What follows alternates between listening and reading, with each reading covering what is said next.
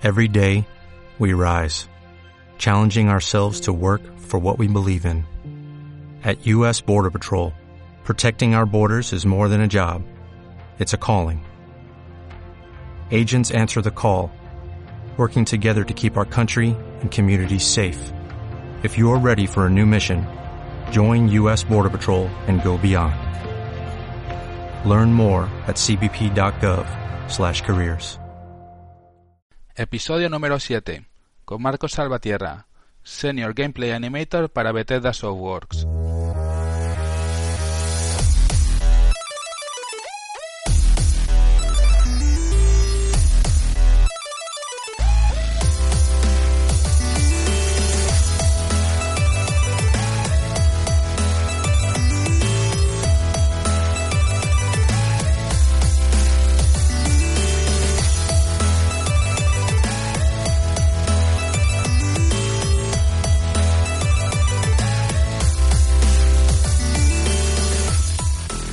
Hey, ¿qué tal? ¿Cómo estáis? Aquí Daniel GG de danielgguillem.com y estáis escuchando Game Stuff, el podcast donde entrevista a profesionales de la industria de los videojuegos. Me gustaría agradeceros el feedback que me seguís dando con el podcast y estoy muy contento porque la verdad están siendo entrevistas muy muy buenas, de mucha calidad y con vuestro feedback y vuestras valoraciones positivas en iTunes y en iBox me hacéis llegar a más personas. Así que por favor, si de verdad te ha gustado el podcast, me haces un gran favor dando una valoración de 5 estrellas o un like en iBox. Por otro lado, quiero hablaros del podcast de hoy. Es un podcast muy interesante y que os recomiendo que escuchéis, porque nuestro invitado ha tenido la oportunidad de trabajar en Madrid, Japón y Suecia, haciendo triples A's y con un perfil muy interesante. Nuestro invitado de hoy se llama Marcos Salvatierra y es Senior Gameplay Animator para Machine Games, estudio que pertenece a Bethesda Softworks. Marcos nos va a dar la oportunidad de conocer cómo es el desarrollo de videojuegos en Occidente y Oriente y qué se necesita para ser un buen animador de videojuegos. Además, nos hablará sobre su rol y su experiencia en la industria. Así que no lo perdáis. Un abrazo y espero que os guste.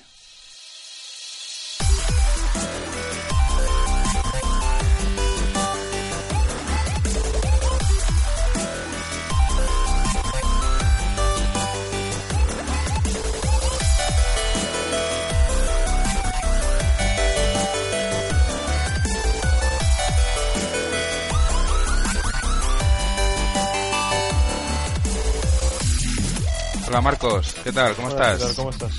Muy bien, ¿y tú? Bien, por aquí, eh, esperando, esperando, el momento. ¿eh? Bueno, muchas gracias por aceptar la entrevista. Como estuvimos hablando antes, la verdad que no tienes por qué aceptarnos, simplemente. Pero bueno, se agradece que nos intentes explicar un poco este rol que tú haces y las andanzas que has tenido alrededor del mundo en este tipo de, de rol tan específico que la gente seguramente desconozca y que yo hacía también. Así que seguramente que vas a dar contenido muy interesante que, que le va a interesar a, a la gente. Así que, mm, en resumen, muchísimas gracias, de verdad te agradezco. No, un placer. Aquí lo que podemos hacer por ayudar y colaborar. Eh, pues bueno, pues es tiempo bien invertido, yo creo, vamos. Bueno, vamos a empezar la entrevista, si te parece. ¿Quién es Marcos Salvatierra y cuál es tu background? Vale, yo, eh, mi background es un poco largo de explicar, vamos a intentar resumir.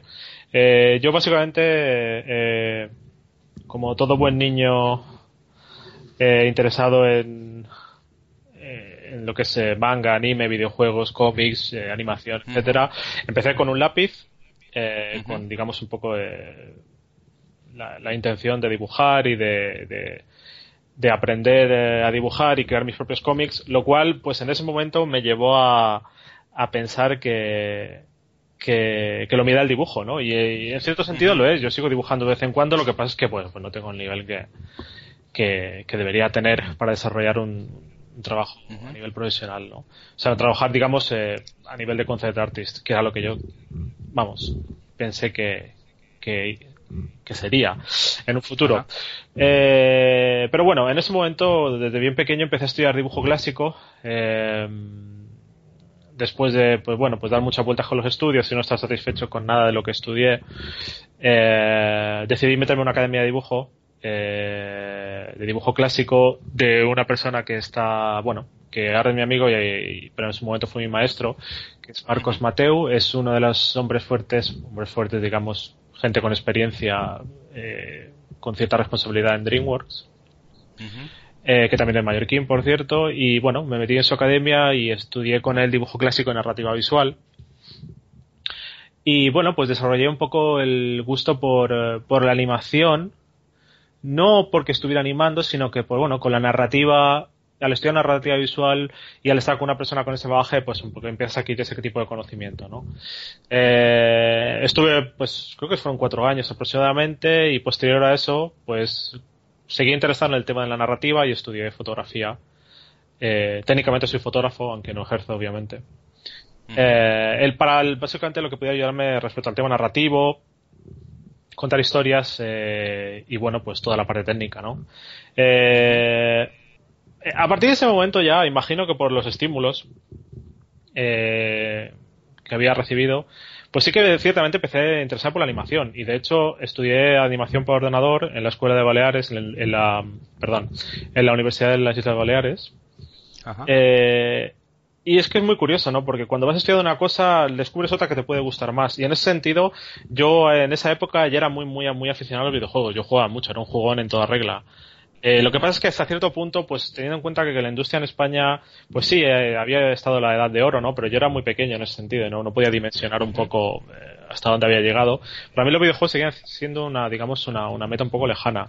Pero bueno, como meta lejana, pues también pues bueno, pues es interesante, ¿no? El, intentar ir un poco más allá y tratar de conseguir un poco lo, imposible o, lo que es muy difícil. Y decidí salir de Palma e irme a Barcelona a estudiar diseño de videojuegos en la, en la UPF. En plan locura ya. Eh, me voy a la península y a ver qué hacemos. y nada, estuve estudiando diseño de videojuegos. La verdad es que fue bastante bien. Me lo pasé muy bien, conocí grandes amigos y que ahora son grandes amigos y gente con la que la, verdad que me lo pasé muy bien, trabajé muy bien y bueno, pues eh, como te puedes imaginar, ¿no? Cuando haces un estudio de videojuegos, al final eh, cuando para, para, para acabar un poco, para culminar los estudios, tú tiendes a hacer un proyecto, digamos, en plan de práctica, ¿no? Eh, un juego, Sí, un juego, un jueguecillo.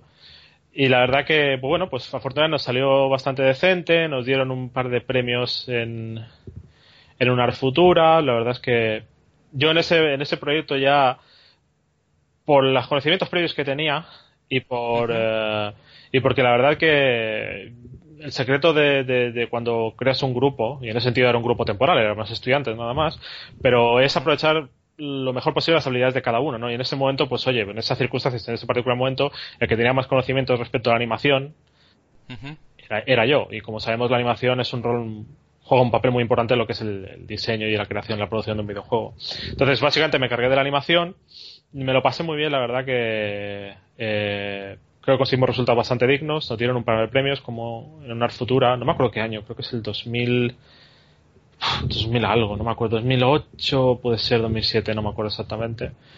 Em, y nada, eh, al, creo que incluso antes de terminar de cerrar lo que es el ciclo del, de, del máster, me llamaron de Ubisoft para ir a trabajar en San Cugat. En aquella época estaba en San Cugat, ahora ya no me acuerdo, no, sé dónde estará ahora mismo. Tengo, sigo teniendo algún conocido por allí. Pero eh, nada, eh, empecé básicamente mi carrera así, eh, trabajando de animador en, Ubisoft.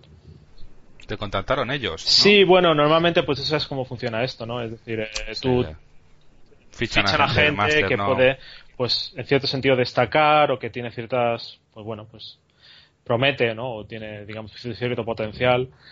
Y en ese sentido, oye, pues yo encantado, ¿no? Una empresa como Ubisoft. Eh, ¿Qué vamos a decir, no? O sea... Ya, ya. Luego de, de, ahí, de Ubisoft, es cuando ya pasas desde a Mercury Steam, según tengo entendido. Sí, lo que pasa es que en Ubisoft eh, fue una temporada muy buena. Lo que pasa es que en Ubisoft, pues oye, eh, trabaja muy bien y tienen, digamos, un, un, gran dominio en lo que es el tema de casual gaming, ¿vale? Eh, claro, yo como jugador hardcore, yo lo que siempre he querido hacer es crear los juegos que yo iría a la tienda y compraría. Jugador hardcore, ¿no? Es un poco la evolución lógica, ¿no? En ese Y oye, pues en esa época en Mercury estaba estaba trabajando con, con Konami, estaban pues pues imagínate, ¿no? En lo que fue aquella época el la noticia, ¿no? De que, bueno, iban a hacer un reverse de Castlevania y tal. Ya ves. Yo había adquirido cierta experiencia, tenía ciertas habilidades, eh, muchísimo por pulir y lo sigo teniendo a día de hoy. Vamos. Pero bueno, en ese momento, pues oye, pues si me fui a Barcelona, ¿por qué no me voy a Madrid, no? Y pues nada, eh, probé suerte y bueno, pues afortunadamente pude entrar y formar parte de, del grupo que, que creo, bueno, que, que estaba, digamos, destinado a. Suena un poco épico esto, ¿no? A, a hacer, el, digamos, el reverse de la saga Castlevania. Eh, pero que fue así, en verdad. Bueno, sí, ese era muy un poco épico peliculero, pero bueno, vamos a darle un poco de salsa al asunto, ¿no? Y, y la verdad que, que sí, tuve suerte de entrar allí. Y, y la verdad que, en cuanto a lo que es trabajo hardcore para mí, o sea, lo que es eh, similar a lo que estoy haciendo a día de hoy, ¿vale? Porque la etapa en Ubisoft fue muy introductoria para mí, ¿vale? Eh, sí que fue mi primer contacto con la industria real, eh, pero claro, eh, no es lo mismo de, de depende mucho, tu experiencia y tus potenciales van a evolucionar mucho dependiendo del tipo de, de desarrollo que, que, que, digamos que, confrontes, ¿no? Eh, en ese caso en Ubisoft son muy buenos en lo que es su, su campo y, pero realmente lo que, y, la verdad que aprendí un montón, ¿eh? Lo que pasa es que eh, el trabajo que yo desarrollo en Mercury Steam es un poco, digamos un poco no, es bastante más similar a lo que yo llevo haciendo ahora ya por una temporada, tanto... Ahí fue donde ya encaminaste el camino que tú querías seguir, ¿no? Entonces, para mí se podía decir que fue mi, mi, mi, cantera, vamos a hablarlo de alguna manera, ¿no? Mi, mi escuela eh, a nivel... Y por eso es porque tengo mucho que agradecer realmente a los compañeros de allí, ¿sabes? Y creo que sigo teniendo bastante buena, buena relación con la gente que hay allí hay muchísimo talento allí y vamos, espero que les vaya bien, no, mejor.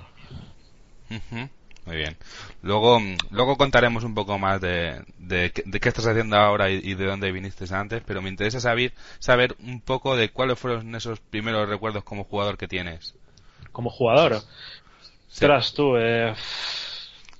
Pues yo te vas a reír, pero yo eh, los primeros recuerdos que tengo fueron los arcades. Jugando posiblemente al Asteroids, me parece en un salón recreativo que estaba muy lejos de mi casa, que creo que era mi abuelo que me llevaba a mí y a mi primo a jugar. Creo que fue el primer realmente el contacto directo. Luego, más allá de eso, pues imagínate, ¿no? Eh, yo empecé, con la primera máquina, realmente la primera máquina que tuve fue un Spectrum 128K con cintas de cassette. Que nos hinchamos a jugar aventuras gráficas y bueno, pues a, incluso a juegos de la, de, la, como he mencionado antes, me parece, de la edad de oro de, de como Livingston, supongo, y estas, estos, estas madre mía, estas piezas, ¿no? estas, estas joyas que... Y realmente fue mi primera máquina, realmente. Si hablamos de videojuegos modernos, por decirlo de alguna manera, pues no sé, creo que después de eso teníamos un PC en casa, creo que era un 086 o un 286, no me acuerdo. Pero mis primeros recuerdos son absolutamente de los arcades. Y de los arcades viejunos, viejunos, de 4 píxeles y medio. Vamos, Sí, eso fue mi primer contacto con los videojuegos. En ese momento, pues yo no era consciente de, nada, básicamente. Para mí era una cosa guay, molona, era un chavalín y poco más. Eh, cuando realmente, a partir de la época de los 8 bits, Master System, fue cuando yo ya pues tomé un poco más conciencia de lo que de lo que era ese medio, ¿no? De lo que era el medio del videojuego. Sí. Bueno, se ha pasado a todos, creo, ¿no? Que al principio no entiendes ni siquiera muy bien qué es eso y luego ya, ya cuando te, te das cuenta de cómo es y ya empiezas a a, verlo de otra manera, ¿no? ¿Y fuiste más de consola o más de PC? Hombre, yo soy, yo siempre fui más de PC. Lo que pasa es que, pues bueno, pues las consolas hay que pasar hay la que pasar la etapa y son accesibles, son baratas, son son bueno pues son fáciles de usar no te comes la cabeza. Todos sabemos que en aquella época ahora ya no es tanto así. Yo soy yo ahora mismo yo soy un PC gamer. Yo no toco yo pues no juego personalmente no juego consola vale soy PC, soy muy hardcore, PC Master Race, ¿vale? Lo que pasa es que en aquella época ser jugador de PC era muy difícil en el sentido de que, pues, se rompían mucho. Los juegos de PC configurarlos era muy difícil, era un PC era algo caro. Entonces, pues una consola te solucionaba muchas cosas y, bueno, pues eh, pasé ambas épocas, realmente. Eh, pasé la época, joder, te puedo hablar de la época de LucasArts y todo lo que me jugué en PC en aquella época, pues, ¿qué te voy a decir? LucasArts, Monkey Island, eh, yo qué sé, Day of the Tentacle, Maniac Mansion y pues luego disfruté de los 8 bits. Yo, yo básicamente, básicamente se puede decir que he tenido todas las máquinas un poco relevantes. Porque era mi hobby, era mi afición, me encantaba, tenía ese, ese interés y le metía horas y horas, vamos. O sea, Y sí, eh, pero sí, se podría decir que yo ahora mismo a día de hoy soy 100% PC y en, aquella época pasó una época de consola, pero mayoritariamente PC gamer, así que podíamos. A mí me, a mí me pasó igual, ¿no? Yo creo que también es, según te estás haciendo mayor, eh, al principio a lo mejor lo que tienes primero es un PC en la casa o un sí, el de la familia, casa porque lo compraban los padres, eh, lo compraban los padres, tal. Luego ya te cambias a consola y luego de repente ya cuando te vuelves un poco más maduro ya vuelves al ordenador y sí. yo yo personalmente me he quedado con el con el PC, ¿no? Y ya está. No me hace falta más. Vale, volviendo un poquito a tu background, lo que pasa es que me gustaría incidir un poquito en este tema porque me parece muy interesante. Eh, viendo tu background, eh, de cuando terminaste de Mercury, tengo entendido que te fuiste a Japón a trabajar y, actualmente te, encuentras en Suecia eh, trabajando para Bethesda. Me gustaría saber, en esta experiencia que has tenido en estos últimos años, en este dos tipos de mercados totalmente diferentes, ¿Qué diferencias ves entre ambos países en la forma de trabajar, en la cultura y cómo te ha influido? Bueno, vamos a ver. En Suecia, Japón, Japón es diferente a todo. Eso para comenzar. Es decir, yo no puedo encontrar una barbaridad de diferencias entre cómo trabajamos en Mercury eh, en la época Castlevania y lo que estoy haciendo yo ahora, porque el desarrollo occidental es el desarrollo occidental. Es decir, hay una serie de patrones que están muy preestablecidos y si quieres, em, digamos, eh, llevar a cabo una producción grande, pues los tienes que seguir. Pero en Japón, Japón es muy diferente. Yo creo que Japón sigue trabajando. Japón es un poco como, como, como dicen en las películas. Es ese, digamos, esa, esa contradicción de unimos lo viejo y lo nuevo, ¿vale?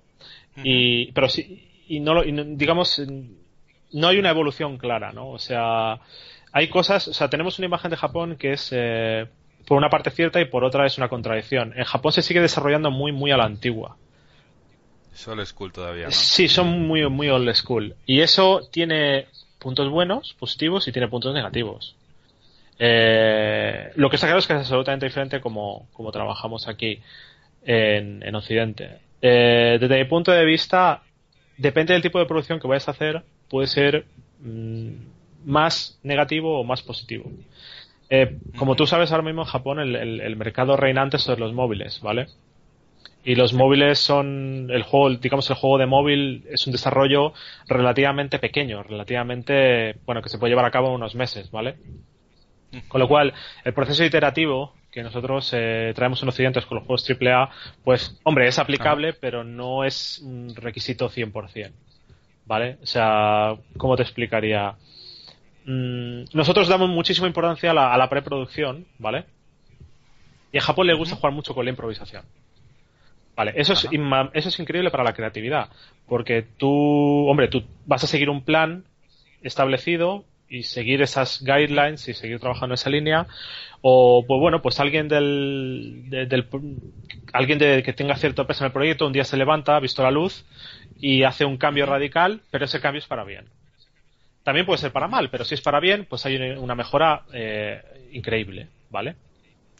La, figura de, del líder en Japón es más como de más visionaria, ¿no? Es mm. decir, es mucho más complicado allí en conseguir llevar el proyecto hacia, hacia la visión del que, de donde él quiere porque no hay una guía establecida como está mucho más disperso en ese sentido. Eh, yo básicamente juegan mucho con la improvisación y con el prueba y error pero de una manera muy muy radical. Es decir hacemos esto y si no funciona lo tiramos y empezamos de nuevo ¿vale? Eh, obviamente en Occidente esto no funciona así. En Occidente funcionamos de una manera muy iterativa, ¿vale? Más, más, puliendo, ¿no? Según el sí, más, más, iterativa es la palabra, ¿vale? Eh, iteramos. Sí, sí, sí, eh, y allí es muy diferente. Eh, claro, eso ya te digo, tiene sus cosas buenas y sus cosas malas, y, y, y, esa manera de trabajar es más fácil de que sea exitosa cuando haces un desarrollo pequeño, ¿vale? Eh, como allí tiene un mercado de móviles extraordinariamente fuerte, pues esa manera de trabajar funciona muy bien. Pero cuando hablamos de triples A, pues eh, puede ser problemático. Y hombre, yo no sé ahora mismo, porque bueno, tengo ciertos conocidos, pero no sé detalles ni mucho menos. Pero bueno, eh, es bien conocido pues eh, que en los últimos tiempos pues el mercado de los triples A en Japón está siendo más y más pequeño y se está moviendo más hacia los móviles, ¿vale? Entonces... Sí, bueno, se ve, ¿no? Sega para móvil. Sí, ahora Konami ha dicho el tema de, este, que, bueno, de que va a seguir haciendo triple A, pero salieron unas declaraciones, no acuerdo de qué figura, sobre que, bueno, van a moverse más hacia el tema de móvil, porque, bueno, pues hay mercado. Entonces, bueno, eh, son diferentes maneras muy diferentes de trabajar. Eh, obviamente hay una cultura implícita absolutamente diferente, es decir, eh, está muy jerarquizado. Eh, aquí, por ejemplo, te puedo dar un ejemplo de mi empresa actual. Eh, las jerarquías, hay jerarquía, obviamente, porque eso es una cosa necesaria, pero es bastante plano. Es decir, yo puedo irme a hablar con el, con el, con el jefe del estudio sin ningún problema y discutir ciertas cosas. En Japón, oye, en mi experiencia, pues sí, sí que teníamos cierta comunicación, pero sí que es, es un poquito más férreo, digamos, ¿no? Es un poco más. Se, nota, ¿no? Se siente, ¿no? El, que es lo que dices tú, ¿no? Que es tradicional. Sí, exacto. Yo, es que esa es una palabra que se ajusta muy bien. Es tradicional, ¿no? Eh, y básicamente, cuando tú trabajas en Japón, bueno, esto no lo hemos dicho. Eh, yo estuve trabajando en, en, digamos, en la rama japonesa de Bethesda, que está en Go Gameworks, que fueron, pues fuimos los encargados de hacer Evil Within, que es el survival horror, este último que salió que digamos es eh, dirigido por Shinji Mikami, que es el, el creador de la saga Resident Evil, entre otras sagas como Dino Crisis, Dino Crisis, eh, Okami también, luego en el estudio Clover, eh, ¿cuál era el otro? El, el beat'em up, no me acuerdo, el estudio Clover tenía este, digamos, eh, ah, no, no, me acuerdo, que era tipo el puño de la Estrella Norte, no me acuerdo muy bien. Y posteriormente de Studio Clover pasaron a Platinum Games, hicieron Vanquish, eh, etcétera, etcétera, ¿no? Y bueno, pues eh, este señor ahora mismo trabaja para Bethesda, es un poco la rama japonesa de Bethesda. Ajá. Y fue en mi época, digamos, mm, ya al final de mi época eh, de Mercury, trabajando en los Castlevania, fue, digamos, eh, pues una de las ofertas que yo tuve para ir a trabajar allí y allí fui con él. Porque, bueno, trabajar con una figura, pues imagínate, ¿no? Decir, con el peso de este señor, eh, la industria, ¿no? Pues eh, para mí era muy atractivo, ¿no? Y bueno, eh, como decíamos antes, eh, desarrollo totalmente diferente, eh, patrones de desarrollo totalmente diferentes, cultura otra totalmente diferente. Pero bueno, la cultura eh, a nivel empresarial es muy fuerte, pero yo creo que en el videojuego no es que sea especial. En el videojuego es igual que en otras empresas. Trabajar en Japón es totalmente diferente que trabajar en otro país de Occidente. ¿vale? Entonces, trabajar en videojuegos o trabajar en, en una oficina normal y corriente no es que haya una gran diferencia, no hay un gran salto, ¿vale? Es simplemente que tienes unos, una jerarquía, tienes unas costumbres, tienes un, un digamos, unos, unas guidelines, unos caminos que respetar para hacer determinadas cosas dentro del ámbito empresarial, ¿vale? Dentro de la, dentro de la empresa, dentro de tu, empresa. Pero mm, yo creo que no es negativo, es simplemente diferente. El único punto negativo que podríamos decir es, es, la cantidad de horas que tienes que echar allí trabajando. Es decir, las horas extras Aquí las llamamos extras, allí las llaman horas. Allí no las distinguen. Normales, son, son normales, es decir, el hecho de trabajar allí eh, tres horas más al día es normal. Entonces, es para mí es el punto negativo porque, pues bueno, pues al fin y al cabo es tu tiempo, ¿no? Es decir, si tienes que echar las horas, todos sabemos cómo va esta industria, ¿vale? No somos, no seremos ni los primeros ni los, segundos, ni los últimos en echar horas extras porque, bueno, pues hay, hay deadlines, hay plazas a cumplir y haremos lo, haremos lo que tengamos que hacer. Pero bueno, allí está como muy asumido, ¿no? Que esto funciona así. Y creo que en Occidente pues un poco tratamos un poco de evitarlo dentro de lo posible y que muchas veces no es evitable y muchas veces por mala gestión se pueden evitar pero no se evitan, eh, muchas veces hay gestión impresionante y se evitan al 100%. Yo, por ejemplo, si no me equivoco, en mi época de Mercury Steam no hice ni una sola hora esta, si, si no me equivoco. O si la hice, básicamente la he olvidado. Pero no, no, no recuerdo trabajar en, en Occidente y echar horas por un tubo, básicamente. No tengo esa.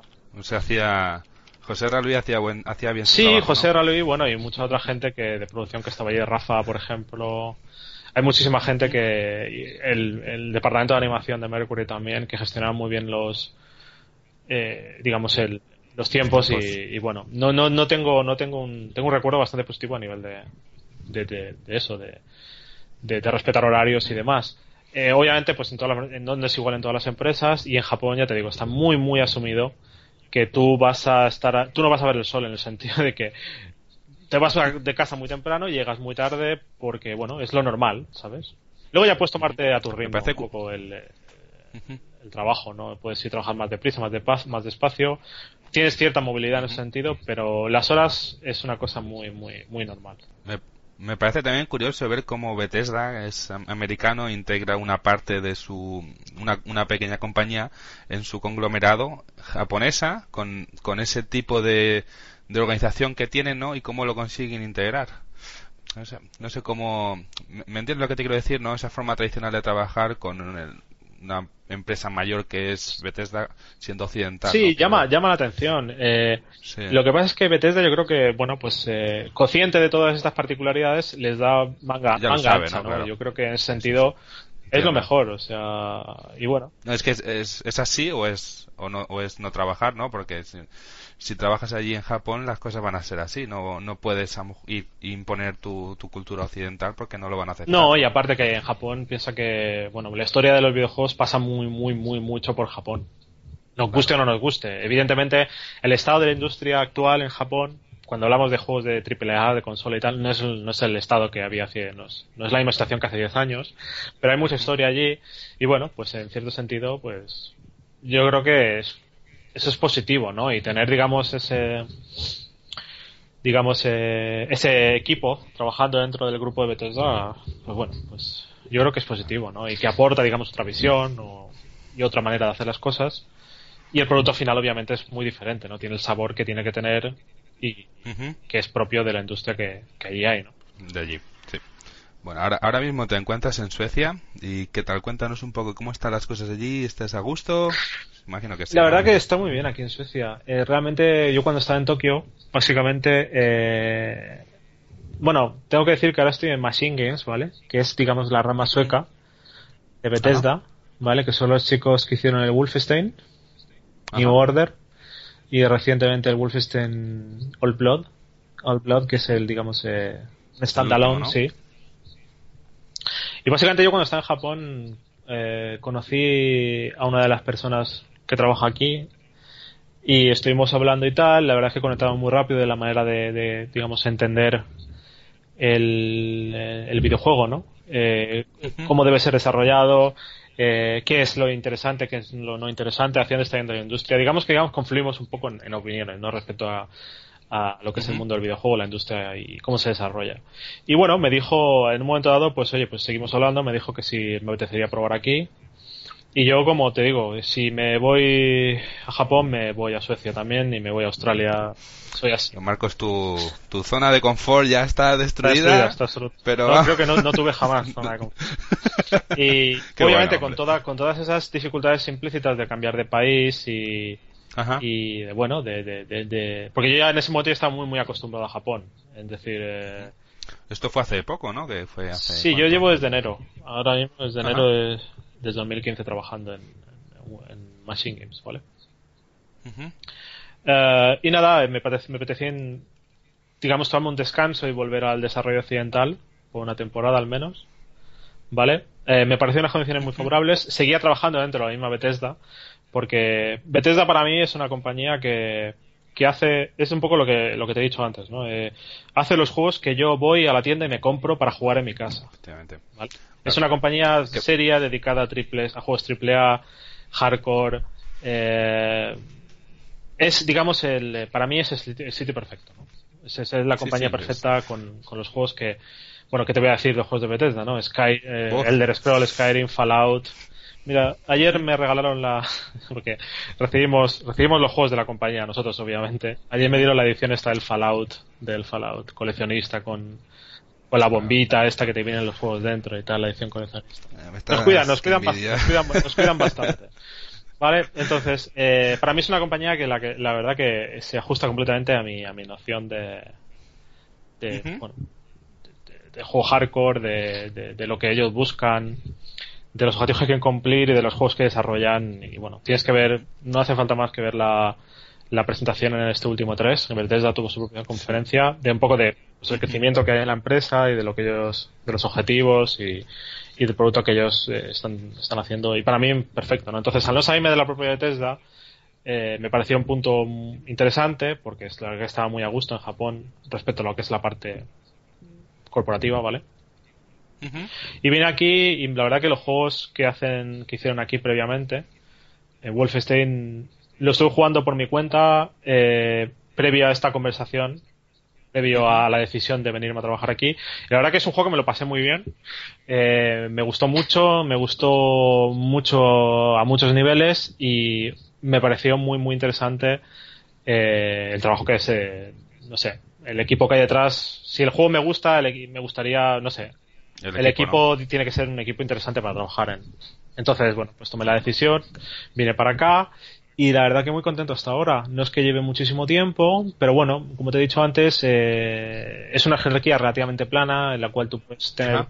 contacto con, con la gente que está arriba sin mucha dificultad. eh, eh, la gente tiene, digamos, ese, ese, en general hay un ambiente de, de- de evolución, de querer evolucionar, de querer mejorar, de querer hacer algo mejor, más potente, eh, motivación, y, y eso para mí es esencial, porque los videojuegos tienen, digamos, ese, esa faceta evolutiva, ¿no? Es decir, eh, nosotros jugamos con el, cuando hacemos- al hacer videojuegos jugamos con el factor tecnológico.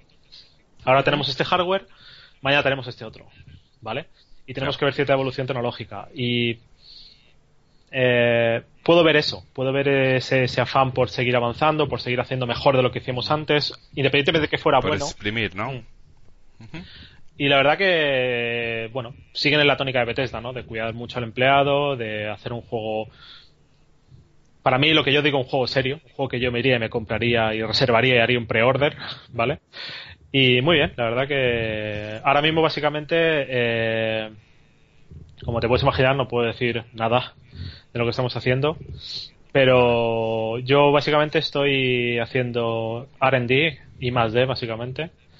Eh, desarrollando cositas para hacer incluso más interesante y mejor el, el siguiente proyecto.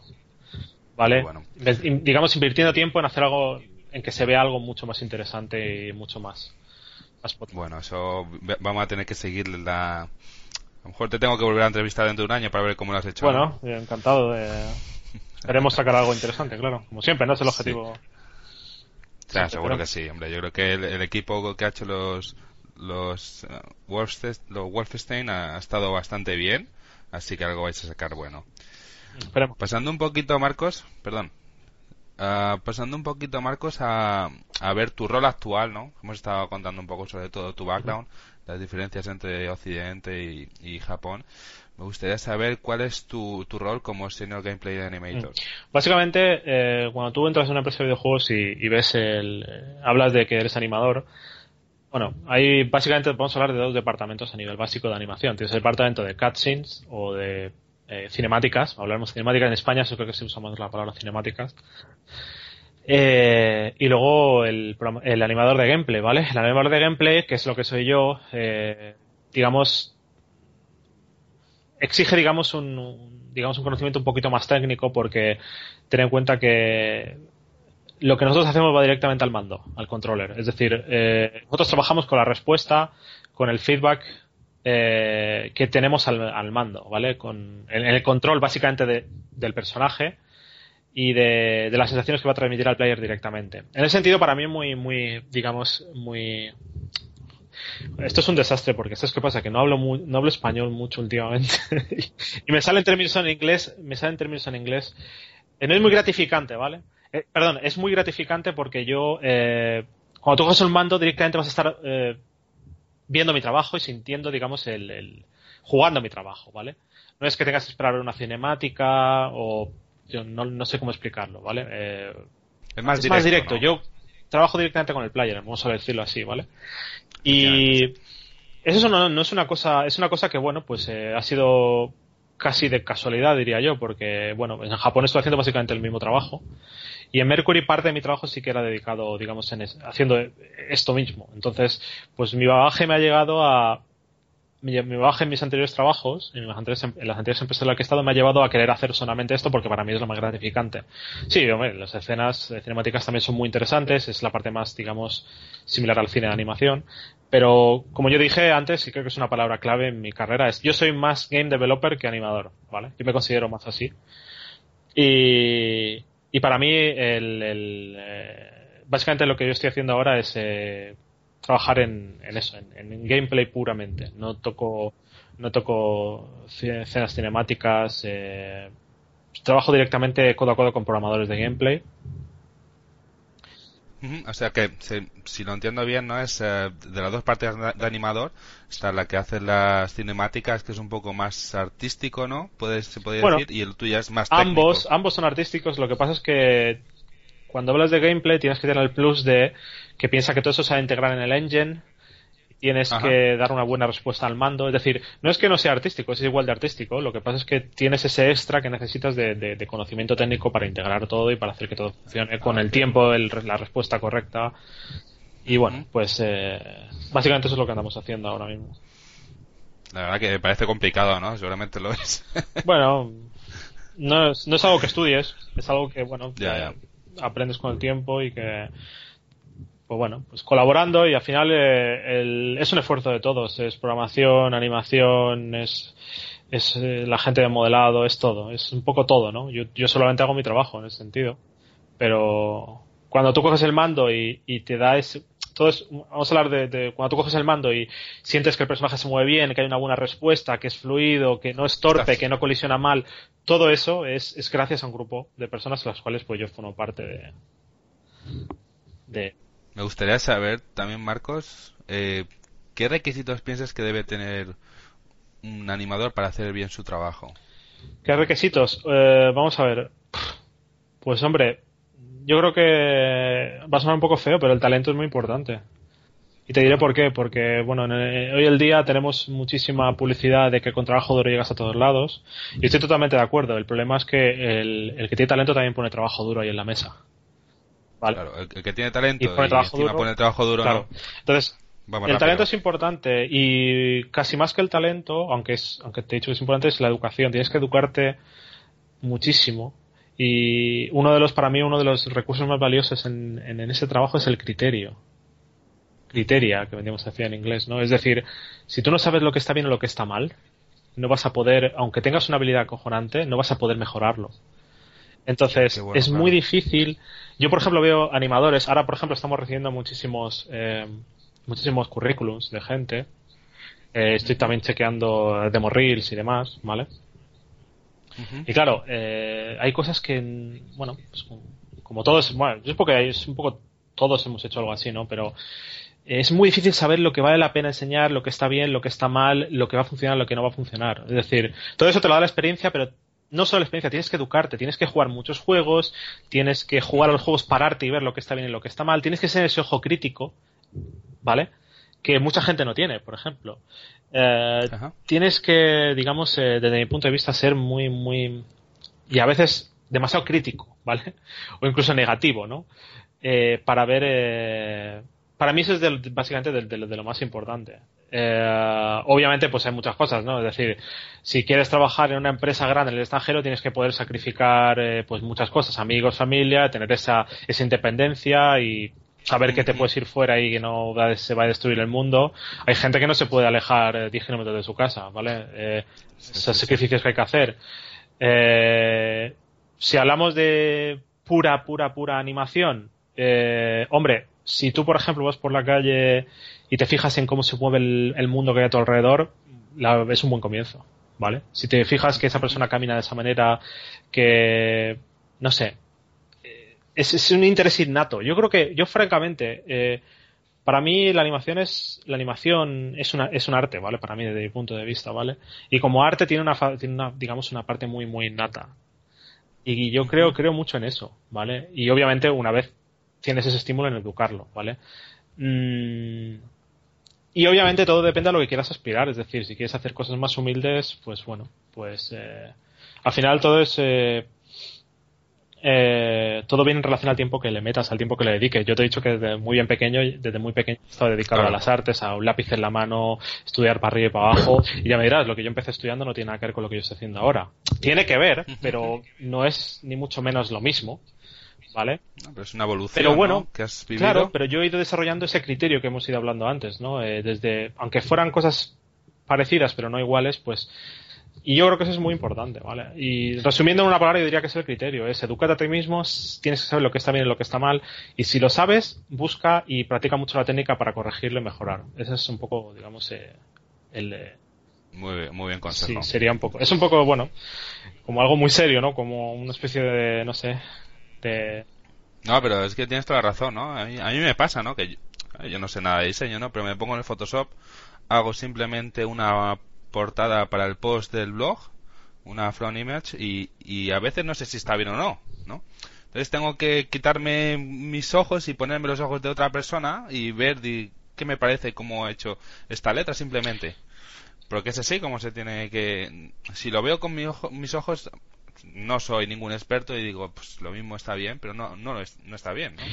Y eh, para mí, para mí es eso, es, eh, el criterio es nacer de educarte mucho, de, de, de, de nadar, digamos, en cómo vas a saber eh, si la animación está bien o mal y no, no, ve- no ves animación, no sabes lo que hay en el, no sé, no sé cómo explicarte, es, es eh, dedicar tu vida a eso y, formarte y educarte a ti mismo, más que que te eduquen y irte a una escuela y que te enseñen es educarte a ti mismo y pasarte mucho tiempo. Yo no soy precisamente autodidacta, pero entiendo que la, esa parte es muy, muy importante no se puede descuidar, ¿vale? Hay mucha gente, por ejemplo, que va a un curso, a un máster o lo que sea, y no es, digamos, una persona apasionada, simplemente pues le parecía bien, le parecía interesante en un momento dado de su vida, estudia eso y pretende conseguir trabajo. No, lo siento, eso no es suficiente, tienes que estar 100% dedicado, ¿vale?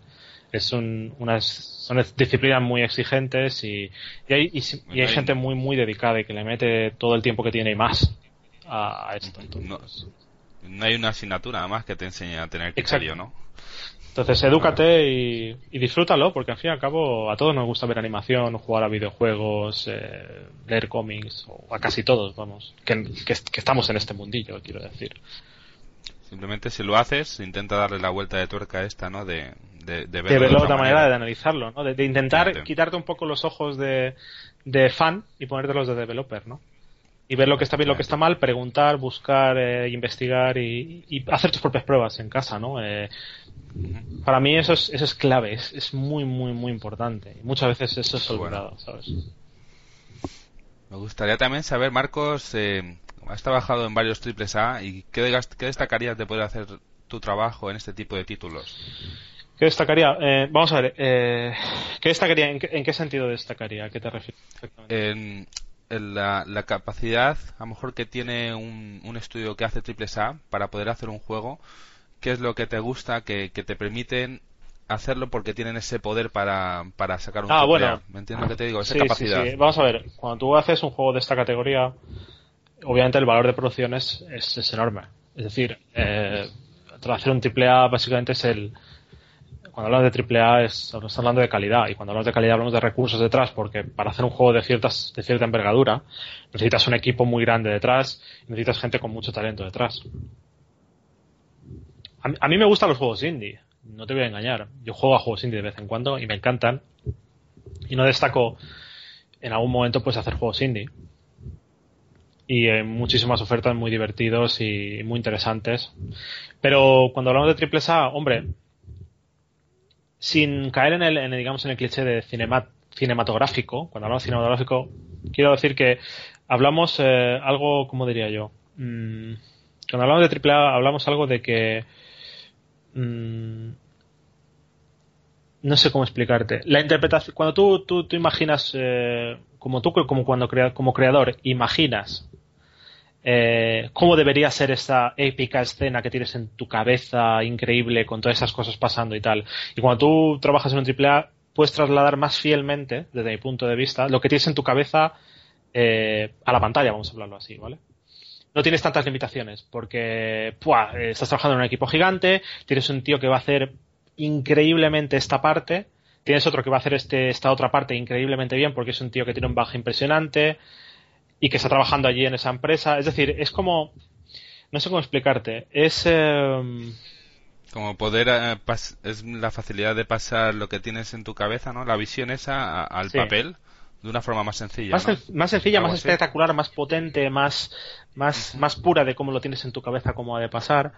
Eh, y sin menospreciar los desarrollos indie, que ya te digo que me encantan, eh, pues imagínate, no es como si habláramos de una superproducción de Hollywood, ¿no? Digamos, estamos en ese mismo, Claro. digamos, eh, es, eh, a todos nos puede gustar en un momento una película de actor, de, de autor, perdona, con un presupuesto más, más modesto y tal, y hay mar- cosas maravillosas, pero bueno, y cuando tú eres pequeño, tienes, eh, yo qué sé, 13 años y te anuncian Jurassic Park desfilven en el cine y ves esos dinosaurios que son, joder, de verdad, que parecen que son de verdad, dices, ¡wow! Pues con los videojuegos es un poco lo mismo, ¿no? Cuando tienes un videojuego que tiene esa, esa envergadura, que tiene esa, ese valor de producción detrás, pues oye, pues eh, crear ese, esa posibilidad de crear esos mundos tan realistas, tan potentes, y obviamente para crear eso necesitas un equipo detrás muy, muy grande, muy potente, pues oye, pues trabajar en eso es muy, muy gratificante, ¿vale? Para mí, ahora mismo yo no lo cambiaría, ahora mismo, ¿vale? Sin despreciar ninguna otra opción, por supuesto. Y Hilando con esto, me gustaría saber cuáles algunos referentes de la industria que, que veas su trabajo y veas con el criterio que te has formado a lo largo de, este tiempo, que veas que su trabajo es increíble y de verdad que te, te parece increíble ese trabajo y te gustaría realizarlo parecido o igual. Bueno, gente, yo no soy de admirar, de admirar a mucha gente, ¿vale? De, Hay mucha gente que se pasa la vida, pues un poco elogiando, ¿no?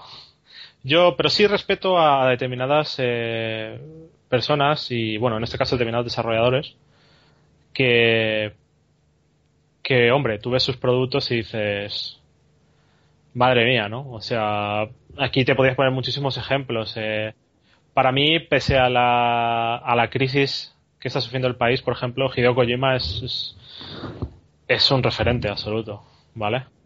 Eh, obviamente en Occidente, pues imagínate la gente de Naughty Dog, eh, a nivel de animación, hombre, yo no sé a nivel interno, ¿no? Cómo funcionan las cosas aquí con, detalle, ¿no? Pero el producto que hacen es impecable, a nivel narrativo es una, es una gozada, eh, como he dicho antes, Hideo Kojima, por ejemplo, siendo algo muy, muy distinto a Naughty Dog, por ejemplo, pues creo que, y vamos a hablar del último juego, creo que mantiene mucho el tipo, estamos hablando del último Metal Gear, ¿vale? Y que tiene una calidad, tiene cositas, pero en general tiene, es una, es una, es una cosa que yo creo que representa muy bien eh, todo lo bueno y todo lo que se puede lograr en Japón, ¿no?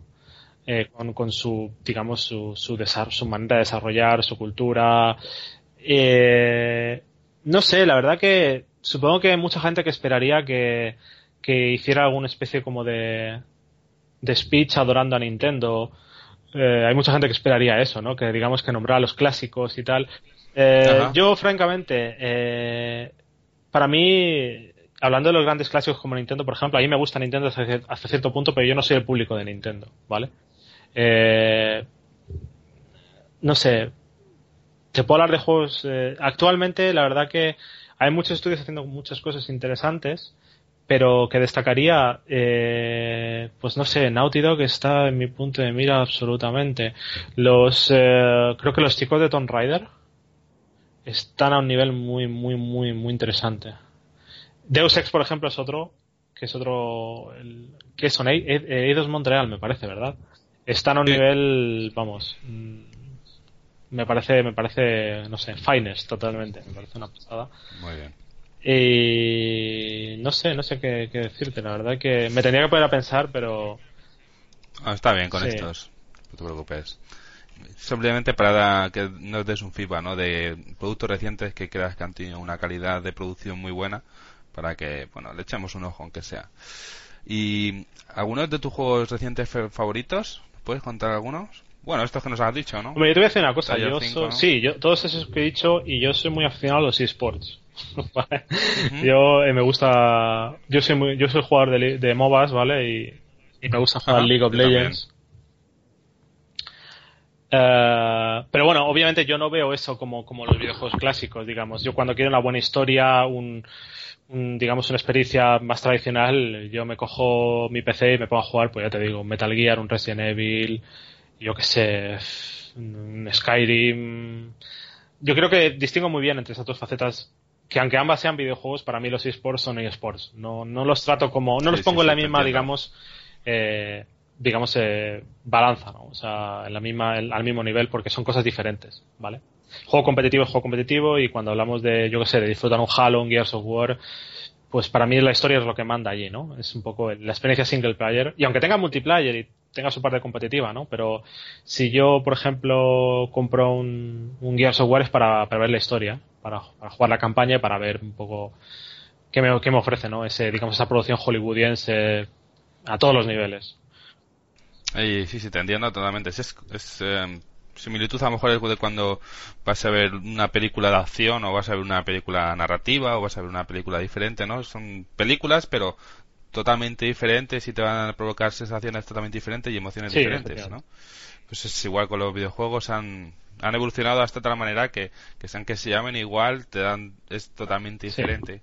Bueno, de hecho, eh, totalmente diferente es el público que también que los atiende, ¿no? Tienes eh, gente de todos, de todas las edades, de todas las condiciones, eh, bueno, pues gente que le interesa más el caso, el que se pasa el día pegado al móvil jugando al Candy Crush, y tienes gente que es como yo, que bueno, que está esperando que salga, yo que sé, pues el siguiente Halo, por ejemplo. Ah, ya. Muy bien. Y me gustaría saber también la pregunta bonus, ¿qué es para ti el éxito?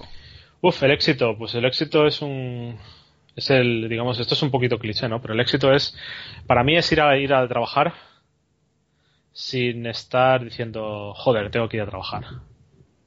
Suena muy, muy cliché, ¿vale? Estoy seguro que lo has oído más de un, o la gente que escuche el podcast lo ha oído más de una vez, pero yo creo que es muy importante. Y el, eso es para mí el, éxito puro y duro. Ahora bien, eh, como artista y como artista que me considero y, y para mí los videojuegos son un arte, ¿vale? Eh, el ver a la gente disfrutando de, de, algo que yo he hecho y de que le he puesto toda la dedicación, todas las horas, y ver que esa gente se lo está pasando bien, ¿vale? O que tiene, digamos, buenas sensaciones, buenos recuerdos. Hostia, pues acuérdate cuando, y no sé, para mí eso sí, sí también, es, también es éxito, ¿vale? Porque al fin y al cabo, cuando hacemos un videojuego, imagino que los que hacen películas es exactamente lo mismo, obviamente, o los que hacen cómics. Haces esto para la gente, para que la gente juegue, lo disfrute. Y si tú tienes, un, aunque sea el mínimo feedback de que eso está pasando, eso es, eso es éxito total, absoluto. Vamos, eso es la meta definitiva, vamos. El otro día escuché una frase que era trabaja en algo que ames y no tendrás que trabajar el resto de tu vida. Y es eso, ¿no? Sí, efectivamente. Pues sí, totalmente de acuerdo, totalmente de acuerdo. Obviamente hay altos y bajos, no es tan bonito porque bueno, pues aunque te guste lo que estés haciendo, hay veces que lo pasas mal, que hay problemas, pero bueno, como en la vida, ¿no? Es decir, un poco en todo, ¿no? Bueno, pues muchísimas gracias, Marcos. Ha sido un placer, has estado contenido muy muy interesante y espero poder volver a hablar contigo. Me aseguro, un placer por aquí, un placer absoluto y nada, eh, si, si aparece si hay alguna noticia o hay algo que, bueno que podamos decir, eh, por supuesto estaremos aquí para, para comentarte y para, para, compartir un rato y hablar de, de esto que nos gusta a nosotros, ¿no? Que son los videojuegos. Efectivamente, seguro que sí. Un saludo. Venga, un saludo, muchas gracias.